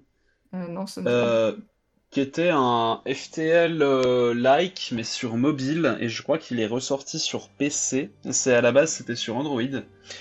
Et en fait euh, tu suis une histoire d'un astronaute qui est perdu euh, avec son vaisseau et tu dois tu dois faire attention à ta consommation d'oxygène, à ta consommation d'hydrogène qui est ton carburant, l'oxygène c'est pour rester en vie et de je sais plus quelle autre molécule, enfin quel autre atome, pardon. Euh, et tu voyages de planète en planète. Chaque, pla- chaque déplacement te coûte en ressources, enfin te coûte en oxygène, te coûte en hydrogène et te coûte en, carburant, je sais plus quoi. Et du coup, il faut que à la fois tu fasses de la gestion de ressources et en même temps tu dois, essayer d'explorer cet univers, de pourquoi le personnage est perdu, euh, quel est le signal un peu mystérieux qu'il a entendu et qu'il essaye de rejoindre. Et, euh, et ça donne une histoire assez intéressante et un univers qui est, très mystérieux. Et pour le coup, c'est très narratif puisque le, jeu avance notamment euh, avec des dialogues, euh, soit avec des humains, si vous avez la chance d'en croiser, soit avec des espèces extraterrestres que vous n'allez pas forcément comprendre. Et donc, si vous ne maîtrisez pas leur langue, que vous apprenez je sais plus comment, et bah vous pourrez pas leur répondre et vous pourrez pas avoir d'informations. C'est un jeu qui est très très cool et c'est un bel exemple je trouve de, de ce qu'on peut faire comme jeu vidéo sur mobile. Ça, donne envie. Mais Euh, ouais, t'as une version, euh, t'as une version avec du contenu en plus qui doit s'appeler Out There Omega, je crois. Enfin avec le signe Omega, espèce d'aimant à l'envers là. Et euh, ouais, c'est la narration. Je, ouais, moi je trouve que c'est important euh, dans les roguelikes. Je, je sais que je peux pas les trucs où c'est du gameplay pur. euh, J'ai un peu plus de mal, quoi. Quand bien même certains sont, sont, sont jouissifs, hein. On a, on n'a pas parlé de Nuclear Throne, mais Nuclear Throne, il n'y a pas de narration et, et pourtant c'est vachement rigolo. Après, Nuclear Throne, c'est un peu t'y-vas et t'exploses tout le monde. hein. C'est pas. Oui. Ah bah oui, oui, c'est ça, hein. C'est, il n'y a pas de, il y a pas de subtilité, euh, Nuclear T'as le côté beaucoup plus, euh, tu te défoules et tu, tu sors un peu Ouais. les frustrations de la journée que. Moi, c'est un peu hack and slash hein, pour le coup Nuclear Throne. Enfin, c'est un peu. euh, Ouais. Il y a un peu un Et côté. t'as, où et tu Gunfire. Reborn, encore une fois, c'est, c'est pareil. T'as, t'as un côté aussi assez jouissif, euh, Ouais, mais t'as une... quand t'as- bien même il y a, t'as une narration. Oui, t'as un minimum d'histoire. T'as un minimum d'histoire. C'est vrai qu'il donne le lore des personnages et tout. Oui, vrai, et vrai. la fin, je sais pas si t'es déjà arrivé à la fin, mais il y a une fin. Ouais, je suis déjà arrivé à la fin. Une fois seulement. Avec un build totalement fracassé euh, qui me permettait de faire tout et n'importe quoi euh, sans mourir. C'est quelque chose euh, dans lequel bon, se- tous ceux qui aiment un peu l'imaginaire peuvent se retrouver dans un roguelike parce qu'il y en a sur tous les genres. Après, Ouais. maintenant, il me semble que des, enfin, des rogues qui sortent sans aucun habillage, on va appeler ça narratif, je sais pas s'il y en a encore euh, une quantité énorme. hein. Non, il y en a, il y en a, il y en a plus beaucoup, moi, je crois. hein. Enfin, là, comme ça, je saurais pas, euh, je pense pas. Hein. C'est quand même intéressant de pas juste avoir du gameplay. Et en même temps, on a des, des choses qui sont euh, très minimalistes aussi. hein. Je pense Ouais. quand même qu'il y a quand même encore pas mal de, de jeux comme ça qui sortent sans, sans grand habillage euh, narratif. C'est peut-être Mm. des plus petits jeux qu'on connaît pas forcément. J'ai joué il y a pas longtemps à Backpack Hero, qui est un roguelike où vous allez gérer votre inventaire. Après, le jeu est encore en action typée, je pense, donc euh, c'est peut-être pour ça qu'il n'y a pas trop d'histoire. Donc des fois, c'est dur de juger quand le jeu est pas terminé. Mais dans ce cas-là, il n'y a, pas- y a pas tellement d'histoire. On passe de, juste de niveau en niveau avec son sac et, euh, et c'est tout. Il y a euh, alors le nouveau, c'est un nouveau style. Enfin, je pense que ça va, ça va finir par, ça, par prendre un nom, un genre. Euh, le nouveau style Vampire Survivor, qui Ah oui, peut bah oui. être vu comme un roguelike. Alors ce truc-là euh, joue uniquement sur euh, la non-dopamine. Vampire Survivor? Alors tu connais pas ça?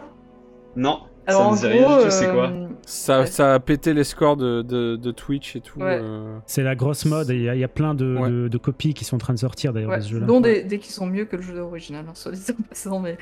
En fait, en gros, t'as un timer, et pendant ce timer, Ouais. c'est un peu un, un genre de bullet hell, mais avec que des, des- Tu vas avoir des vagues d'ennemis qui vont venir de plus en plus, et à chaque fois que tu tues un ennemi, tu vas avoir de l'XP, et euh, l'XP te permet d'avoir des, des items, et le but, en fait, c'est de faire un, un stuff qui... est, euh, bah, on reprend un peu tous les côtés du rock sans la génération procédurale, pour le coup. Encore que je pense Ouais. que dans certains, ça va venir. Bah, les ennemis. Les Ouais. ennemis euh, sont, apparaissent, je pense, de manière procédurale. Et puis tu as peut-être Oui. le, le, le choix des compétences quand tu montes de niveau. Ça dépend peut-être du jeu. J'ai pas joué à Vampire Survivor, mais je n'ai joué à un autre. Et quand tu passais de niveau, tu avais le choix entre trois compétences ou montée de compétences que tu as déjà. Et donc là, il y avait un petit côté aléatoire aussi, si tu veux. Et en, en fait, le but, c'est de tenir euh, bah, le, le timer, et après le timer. Enfin, tu peux avoir des boss sur le chemin, mais t'auras un gros boss, et si t'arrives à le buter, bah, t'as gagné, quoi. En gros. Mais Hmm. euh, c'est un jeu qui fonctionne super bien sur le fait que, en fait, t'as une barre, t'as, t'as une boucle de gameplay. Donc, une boucle de gameplay, c'est. on peut définir ça par le fait que. euh, je sais pas comment dire, mais t'as un certain nombre d'actions qui doivent être faites pour euh, réussir à faire la boucle. euh, qui est très courte. Parce qu'en fait, tu ramasses de l'XP. Et euh, bon, après, l'XP met de plus en plus de temps à monter, mais au, très- au début, les niveaux, ils arrivent très très vite. Et en fait, ça, généralement, ça te donne des objectifs sur un, un très très court terme. Et dans certains jeux, ça, a une capacité de rétention du joueur qui est assez impressionnante. euh, contrairement à des, jeux qui auraient des boucles de gameplay beaucoup plus complexes, beaucoup plus longues. C'est le jeu casual un peu par, euh, par excellence. Hein. T'as t'as 20 minutes à claquer dans ta vie, tu sais pas quoi faire, euh, tu prends Vampire Survivor. Il y en a un autre qui est mieux, mais je me souviens plus maintenant, je vais chercher le nom. Qui est beaucoup plus sympathique au niveau de au niveau du des graphismes et du, de la manière de euh, qui s'appelle euh, Nomad Survival. Euh, Ah, ok, ouais, ça me dit quelque chose, mais j'ai pas vu de gameplay dessus encore.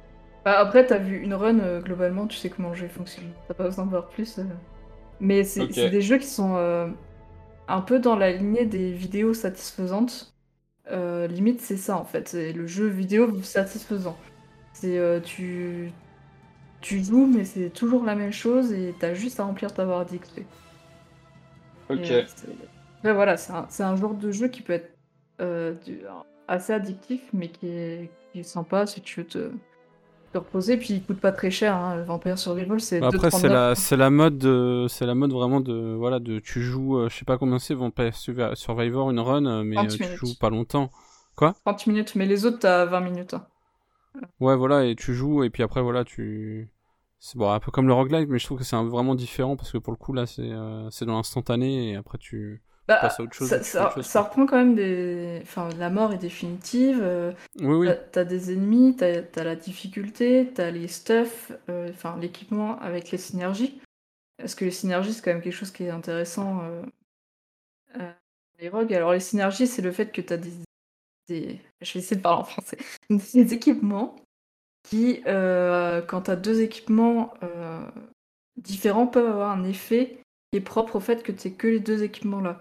Mettons, j'ai un rayon laser et euh, je sais pas, j'ai du poison, bah, mon rayon laser il va être euh, vert au lieu d'être rouge et il fera du poison, mais peut-être d'une manière un peu différente. Ouais, ça c'est Brimstone Ça, c'est- dans Isaac euh, quand tu le combines avec du poison. Mais voilà, ça c'est les synergies pour, euh, pour ceux qui savent pas, parce que c'est vrai que le, le monde du jeu vidéo a un vocabulaire très anglophone. Ouais, c'est vrai. Mais euh, ouais, Vampire Survivor, il est très, euh, très très à la mode en ce moment. Après, bon, est-ce que ça en fait des, des bons jeux? Ça, c'est une autre question, mais clairement du casual. hein.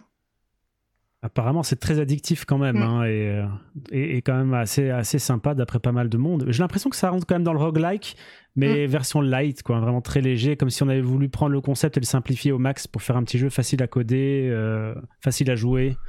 Oui, parce que tu bouges Mais, même pas, euh, je crois. Enfin, t'es sur vraiment Si. une- un carré de pixels. Tu Enfin, tu bouges, mais ta, tu ta map bouges, mais est t'as- fixée. Oui, c'est ça. T'as tellement de, t'as tellement, et puis, euh, enfin, dans celui où j'ai joué, il y a même pas de, dé- enfin, y a pas de décor. Tu, t'es Ouais, pas gêné ça, par ouais. de- dans tes mouvements, il y a rien en fait. Mais de toute façon, tu restes tout le temps au même endroit parce que quand tu fais dropper de l'XP, tu dois aller, la- enfin, ou des choses, tu dois aller les ramasser. Donc finalement, t'esquives les vagues de monstres, tu reviens à là où ils étaient avant de mourir en évitant la nouvelle vague, statique prendre les en objets. fait. tu- Tu, tu bouges un petit peu pour éviter les monstres et, et les tirer Ouais. sur ceux qui t'intéressent. Bah, dans celui que j'ai joué, tu devais même pas tirer en fait. Il tirait automatiquement euh, tous les X secondes en fonction de ta vitesse de tir. Je sais pas, dans Vampire Survivor, c'est Euh, comme ça pareil. ou, autrement. Ça dépend des Pareil, persos, ouais. mais je crois que c'est pareil sur la plupart des persos. Il y a euh, un jeu qu'il faut que je retrouve qui était marrant. euh, Bon, il y a Crypt, euh, on parle de, de- de jeux qui sont un peu décalés. Euh, dans les rogues, il y a Crypt of the Necrodancer qui est, qui est assez connu, qui est, Ouais, qui est décalé dans le genre. Euh, je sais pas s'il y en a parmi vous qui ont fait des runs dessus. non, mais je vois ce que pas c'est. joué, non. Alors, euh, il est dur. hein. Il est très très dur. euh, faut avoir le sens du rythme en même temps qu'on joue. Et alors ça, purée, Oui, euh, Parce qu'en tu- fait, c'est un roguelike euh, qui mélange jeu de rythme et roguelike, justement. Et, euh, ouais, c'est c'est- pareil que c'est insane à jouer. Bah en fait, euh, tu, tu peux. Et Au début, t'as pas le temps de prendre des décisions. En fait, Euh, psychologiquement, enfin, t'as- t'as- ton cerveau, il a tellement de. Tu gères le rythme, euh, sachant que les déplacements euh, des, des monstres se fait en, aussi en fonction du rythme et de tes déplacements à toi. Mais du rythme, quoi, de la musique? Ouais, de la musique. Oui. ouais. Ouais, en fait, c'est c'est pour les gens qui kiffent Dance Dance Revolution, quoi. C'est les mecs C'est- qui, C'est ça, mais en qui rogue. s'accrochent, qui s'accrochent euh, au bar là et qui font tout avec les pieds là. Je sais pas si vous avez déjà vu ça, c'est des barres d'horreur. Non, Euh, ça peut pas. Pas du tout. ça, je vois pas du tout de quoi tu parles. Bah, les gens qui jouent à Dance Dance Revolution dans les salles d'arcade, ils, attachent leurs bras à la barre qui est derrière et après ils utilisent, ils utilisent leurs pieds, mais genre Ah, euh, à une ouais. vitesse de ouf. Ok. Vous avez jamais vu ça des ouais, gens je, Ouais. vois, je vois ce que tu dis. C'est- des, a- c'est des malades ces gens. Mais ça, c'est juste. C'est de l'apprentissage musculaire, hein, c'est tout. hein. Oui, pour le coup, pour le coup, mais je trouve ça rigolo quoi. Les mecs, c'est des, ouf. Ils, ils refont euh, la musique 40 000 fois pour, euh, pour être dans le rythme. C'est ça. Mais alors moi, il y en a un que je cherche, je sais pas si ça vous dit quelque chose. euh, c'est un rogue euh, typing game. Euh, c'est-à-dire où on doit euh, écrire des mots un peu... euh, Il y a un typing, typing, je vais y arriver, game qui est génial là-dessus, avec un renard euh, qui s'appelle Epistory. Et il y a... euh, donc en fait, un jeu de typing, c'est en gros, on a des ennemis qui arrivent et il faut écrire les mots qui arrivent. Et puis après, il y a des petites énigmes, des trucs comme ça. Et tout est lié au fait euh, de on écrit. Et il y a un roguelike typing game, je retrouve pas. Et alors le le- l'univers était assez marrant parce que c'est un prêtre, euh, voire des démons, et du coup il va les les, les tuer. Les... Euh, et en fait, on écrit en latin. Euh, mais je ne retrouve pas ce jeu. Je retrouve pas son nom. Et il est, euh, il est Ça très très dur du aussi. Oh oui, attends, oui, oui, je l'ai vu passer ce jeu-là. Je, je crois que je l'ai vu. Ou alors je me trompe. C'est Textorcist. Ah voilà, ouais, ça doit être ça. Oui, The, Te- The Textorcist. Et alors, il est, il, Textorcist. est, il est incroyable. Faut euh, du coup, faut exorciser les monstres et en même temps écrire en latin, euh, tout, en, tout en évitant euh, les, What the fuck? tout en évitant les, les patterns des boss. hein. Ça a l'air incroyable.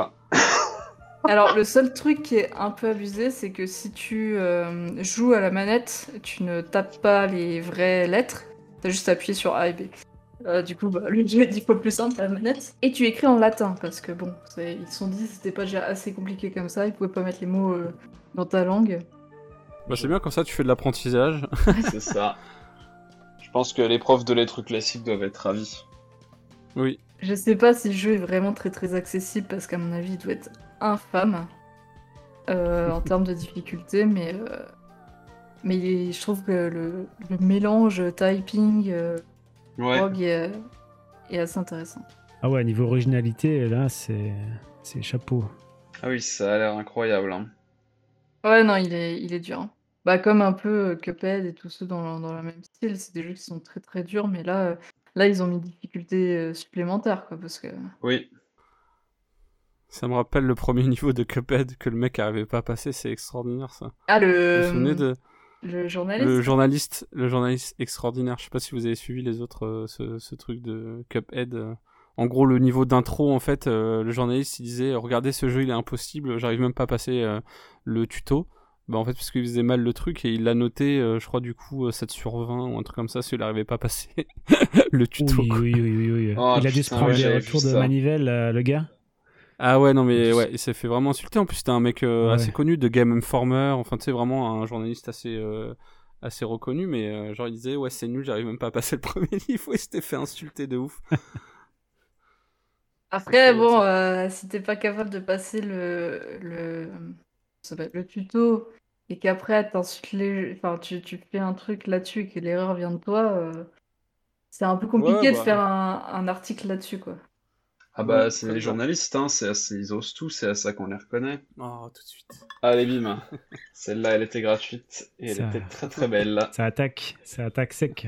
Ouais, Ça dénonce. ça dénonce, exactement. Est-ce que vous avez quelque chose que vous attendez dans les, dans les prochaines années, euh, que ça soit des titres ou même des, je sais pas, des nouveautés, des mécaniques, des changements à faire dans les, dans les rogues de manière générale? Alors moi, j'attends euh, Cult of the Lamb, comme beaucoup de gens, je crois, et euh, Wizard with a Gun, euh, qui a été annoncé aussi il y a pas longtemps et qui devrait sortir euh, prochainement. Je, je sais pas s'il y a une date, mais bon, rien qu'au titre, c'est incroyable. Et ensuite, je crois que ça va être du pixel art avec un magicien avec des guns, et ça toujours plaisir. Et sinon, ce que j'attends, bah j'attends, j'aimerais bien voir plus de de mécaniques qui viennent du FPS. Enfin, ça pourrait être vraiment très cool. Enfin, Gunfire Reborn a réussi à faire quelque chose d'assez d'assez fou. Et j'aimerais bien voir en fait euh, si certains studios peuvent s'emparer de ça et euh, et voir un petit peu, euh, enfin, et pousser un peu le truc en fait. Mélanger roguelike et FPS pour arriver à faire des trucs, enfin, à faire c'est des jeux quelque chose qui a, du futur, ouais. Je pense que ça, ça a un futur, le... parce que Gunfire Reborn s'en sort très bien. Alors, il est... c'est pas le jeu le plus difficile du monde, hein, on va pas se mentir. Ouais, Euh, parce qu'une fois que tu, tu t'as, t'as fait ton arbre de compétences, bon, euh, généralement, t'as assez, t'as assez de force pour finir ta run. Mais il a, il a des super bonnes idées. Il y a des boss qui sont compliqués. Le boss du troisième niveau, euh, le serpent marin, là, il, ouais. il est vraiment. il est pas mal à passer. Et toi, Gonski? Ben moi écoute, euh, il y a peut-être Darkest Dungeon 2 parce que j'avais Ouais. vraiment tellement aimé le premier. Maintenant j'ai joué un petit peu au 2 qui est sorti en accès anticipé il y a, je pense au début d'année, je sais plus que- quel mois exactement. J'étais un petit peu refroidi par euh, la version du jeu pour l'instant qui est le Darkest Dungeon 2, donc j'attends de voir quand même comment il, il va poursuivre, comment il va se développer. Sinon moi pour les, les rogues, je suis plus dans, dans l'attente de voir les nouveautés qui sortent, mais j'ai pas, pour l'instant j'ai pas Mhm. repéré quelque chose que j'attends particulièrement, j'avoue. Et euh, qu'est-ce qui t'avait déçu là dans le dans l'alpha du coup? Je crois que c'était une alpha. Mais, euh, oui, c'est oui, un accès anticipé, oui, une alpha parce que tout n'était pas développé loin de là. Bah écoute, il y avait pas mal de choses. Hein. euh, Je sais pas si vous avez joué, mais déjà le passage à la 3D, là, il n'y a pas de problème. Mm. Je trouve qu'ils ont vraiment bien fait le. Parce qu'ils ont quand même passé de 2D à 3D, et c'était quand même assez osé. Mais ils ont gardé la patte vraiment excellente du premier, donc ça, ça m'a pas du tout dérangé. Maintenant, au niveau gameplay, si la progression entre les, les zones où tu, tu as des monstres, ça se fait dans une, euh, dans une carriole comme ça, une diligence. Et donc tu dois diriger la diligence sur la route en bougeant à gauche et à droite pour éviter des trucs qui se trouvent sur la route. Je, je trouve que c'était un gameplay un petit peu euh, pas très très Ah bah intéressant. j'ai joué au 2 alors, bah j'ai joué à l'alpha du 2 moi. Ah, ben voilà, c'est rigolo parce que je me suis dit, la carriole, je pensais que c'était le 1, mais en fait non, j'ai joué au 2 et j'ai trouvé ça hyper bizarre. Euh, Ouais, ce c'est pas, pas tellement intéressant. euh, peut-être qu'ils vont, peut-être qu'ils vont l'améliorer. Hein. Et puis au niveau des combats, ben, le problème c'est l'équilibrage. Pour l'instant, dans le 2, quand j'ai joué, en tout cas, c'était vraiment pas, euh, pas équilibré et pas, pas encore assez varié non plus. Donc je reste positif parce que j'ai vraiment, je trouve que j'ai découvert ce studio-là, Red Hook avec le 1, et ils m'ont vraiment tellement marqué que j'ai quand même confiance pour qu'ils sortent quelque chose de bien.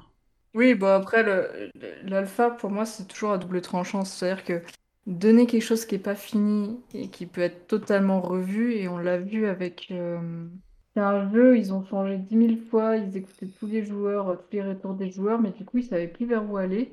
Euh, Néon Abyss, qui est un rogue aussi, et euh, en fait, du coup, l'alpha les a vraiment desservis, parce qu'ils sont un peu... ils ont perdu un peu leurs objectifs. Et c'est vrai que moi, je préfère attendre les 1.0 des jeux, être sûr que voilà, il il y a une direction. Euh, parce que c'est, je trouve ça a double tranchant les alphas. Ça, ça- c'est sûr, ils le font pour avoir de l'argent pour le développement, hein, ça va pas le, se le cacher. Mais en même temps, tu proposes un travail qui est pas, qui est très loin d'être terminé, qui peut être euh, bah, très décevant pour les joueurs aussi. hein. Ouais, tout à fait. Ça peut, ça peut, ça peut être décevant et te détourner du jeu euh, pour la suite. Mais aussi, ça peut te griller sur le jeu. Genre Darkest Dungeon, le premier. Moi, j'ai quand même beaucoup joué sur la version en accès anticipé parce que c'était génial, simplement. Et puis, c'est vrai que le- comme le jeu est quand même long, bah, si t'as beaucoup joué euh, en accès anticipé, après, quand le jeu sort, il y a le risque d'être un petit peu euh, cramé sur le jeu, quoi. Mm. C'est aussi un petit problème, des fois, des, des accès anticipés. Et euh, du coup, SF, toi, tu as des attentes spéciales euh, dans le... Euh, bah, j'ai pas trop vu de roguelite. Moi, j'avoue, en fait, je joue pas sur PC, donc déjà, ça me restreint pas mal. Donc, euh, en fait, tous les roguelites, en fait, c'est euh, ceux qui arrivent sur le Xbox, Xbox Game Pass. Euh, donc, c'est pour ça que j'ai joué à Hades, euh, Dead Cell, euh, of Morta. Donc, j'attends un petit peu de voir ce qui. En fait, ce qui est pas mal, c'est que des fois, bah, comme c'est des, des petits jeux, euh, des fois, les roguelites, t'en as pas mal qui arrivent sur le Game Pass. Mais j'attends toujours le roguelite qui me prendra vraiment, que je finirai. un jour voilà qui, qui vraiment me prendra et, qui sera complètement fou je me demande si si euh, dans un univers déjà existant s'il y a une, un, dé- une, un univers déjà existant une histoire qu'on connaît un peu ou ou voilà où ils font un roadlight euh, dessus je me je me je me, je me tâterais peut-être mais euh, j'avoue j'ai pas d'attente particulière. Mais euh, moi c'est surtout l'histoire en fait. Donc euh, j'avoue moi je joue aux vidéo pour l'histoire donc euh, bon à part Diablo parce que j'aime bien taper sur les monstres mais euh, mais j'aime bien aussi l'histoire de Diablo.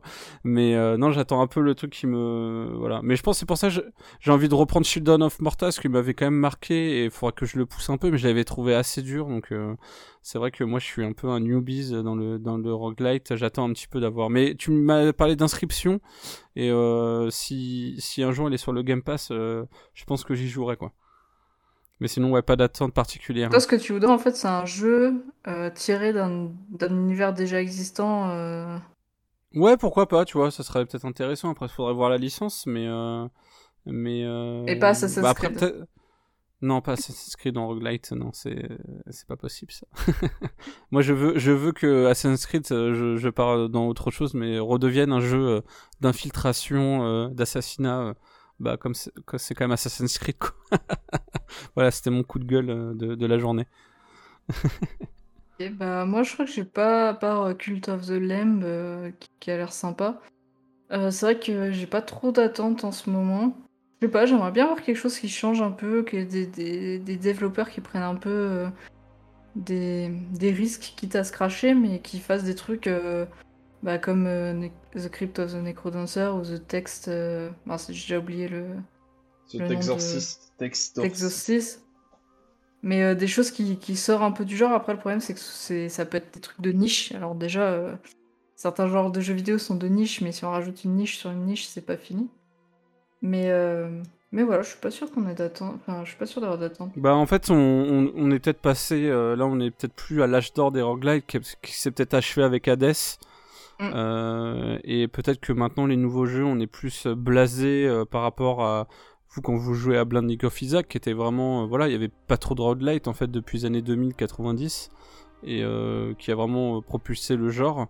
Donc peut-être que maintenant les gens sont peut-être plus exigeants. Donc c'est vrai qu'il faudrait peut-être plus de voilà de choses originales mais Oui, sans de- trop de être original et euh, de prise de risque, ouais. Je pense qu'ils vont être obligés, développeurs. euh, Et puis je pense qu'on n'a pas beaucoup d'attentes parce qu'en fait, finalement, les roguelikes sont quand même annoncés euh, généralement 6 mois euh, avant leur sortie. C'est pas comme des AAA euh, qui sont annoncés 3 ans ou 4 ans avant maintenant.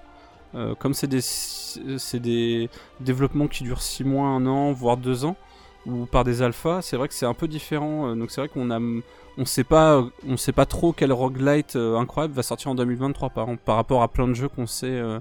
Euh, des triple A qui on sait euh, ce qui va sortir en 2023 à peu près mais pour les roguelites on sait pas trop quoi il n'y a pas vraiment de, de date précise ni d'annonce quoi Ouais, il y a moins de publicité autour de ces jeux-là. C'est c'est que le rogue ça, il a- il reste quand même très hein. important. Ouais. Du coup, il y a moins de communication, il y a moins de moyens, il y a moins de. Ils sont moins présentés aussi aux, aux conférences de présentation des jeux. Euh, c'est vrai Faut plus dire E3 parce que c'est plus, il y a plus de 3, mais. mais après, c'est les showcases maintenant Ouais, c'est- enfin, un truc que je trouve qui est pas mal dans les rogues, c'est que les AAA sont pas encore les euh, mettre leur nez dans ce genre de truc et. bon ils ont repris des mécaniques quand même un petit Oui, peu. oui, Bah, regarde, si pas- Assassin's Creed 6 mai ça veut dire que vraiment ça doit plaire tu vois parce que euh, pour qu'un jeu qui s'est vendu euh, même s'il est pas euh, fabuleux s'est vendu à des millions d'exemplaires euh, se met, met un mode roguelite c'est que vraiment ça a percé dans le milieu du jeu vidéo et que les gens sont en attente de ça quoi. Ok, bah merci beaucoup en tout cas pour, euh, pour avoir participé à notre épisode et euh, merci à Kainski, euh, notre invité du jour. Ouais, merci Euh, si beaucoup. vous aimez Merci, les- à, merci à vous. C'était très sympa, merci. Si vous Ouais, aimez cool. les comment ça s'appelle les jeux gestion stratégie et, les, et le, un peu le YouTube à l'an- à l'ancienne avec les, les longs euh, Let's let's, play. euh, n'hésitez hein. pas à faire un tour sur sa chaîne. Si vous aimez la SF, bah, faut aller voir la chaîne de SF Theory. Et si vous aimez les livres, il faut aller voir le blog de Marc Ankshaw. Merci Euh, beaucoup. les chroniques du chroniqueur, si je dis pas de bêtises. Exactement. Et puis, euh, bah, c'était un petit épisode, mais un épisode cool, je trouvais euh, très détente, donc c'était super ouais, agréable. c'était super Ouais, intéressant parce que on va, on va, on va faire un peu de teasing pour finir, mais la fin de l'année va être un petit peu chargée et un petit peu costaud, avec des épisodes Ah ouais, ça va être qui costaud, vont être euh, très sérieux et assez lourds. Donc Mm. euh, préparez-vous, préparez vos oreilles. alors peut-être lourd mais peut-être pas très sérieux Euh, ouais, non, il y a, moi je pense à un épisode en particulier. Alors on, je vais pas Ouais, il y a faire un une- épisode, il va être chaud. Hein. Je vais pas faire, euh, Ouais, je vais chaud pas vous faire euh, du teasing à la Philippe Cadic qu'on a teasé pendant des mois. Vous saurez, euh, vous saurez quand ça arrivera. Peut-être que certains d'entre vous euh, le savent déjà, mais vous verrez, euh, vous verrez quand ça arrivera. Euh, ça va être costaud, ça va être très costaud. Je, je peux pas vous en dire plus, euh, mais vous verrez. Ça Oh va là être, euh, Ah, ce, ce teasing. teasing. ça va être. euh, ouais de fou Et je peux même pas vous donner d'indices ben, parce que si je vous donne des indices, vous allez comprendre tout de suite. ça sera sur Patrick Sébastien Exactement, et la SF Patrick en. Sébastien euh, dans l'œuvre d'Isaac Asimov. Ah, on, on vient de sortir de l'épisode sur les tables dans la, dans la- dans l'imaginaire, donc euh, on va peut-être se calmer euh, là-dessus. Non, mais par contre, euh, ce que, un truc qu'on peut dire, c'est que euh, va y avoir de tous les genres euh, à la rentrée. euh. J'avoue, ouais. Là, à la rentrée, ça va être intéressant parce qu'effectivement, on aura, on aura du jeu vidéo, on aura de la science-fiction, on aura de l'horreur, euh, on aura du cinéma du cinéma. Non, non, ça va être très très cool. Ça va être une fin d'année très très cool. Euh, L'équipe a hâte de partager tout ça avec vous. On a aussi hâte entre nous de d'enregistrer tout ça. et puis on a bien bossé en plus hein. Là, pour le coup, ouais, Ouais. on a bien bossé. Vous allez voir. c'est- grâce à Nausicaa Ouais. C'est ça. Allez, en tout cas, merci à vous, auditeurs et auditrices, d'être euh, fidèles à notre podcast, et puis on se dit au prochain épisode. Allez, salut. salut salut Bisous. Salut. Salut Salut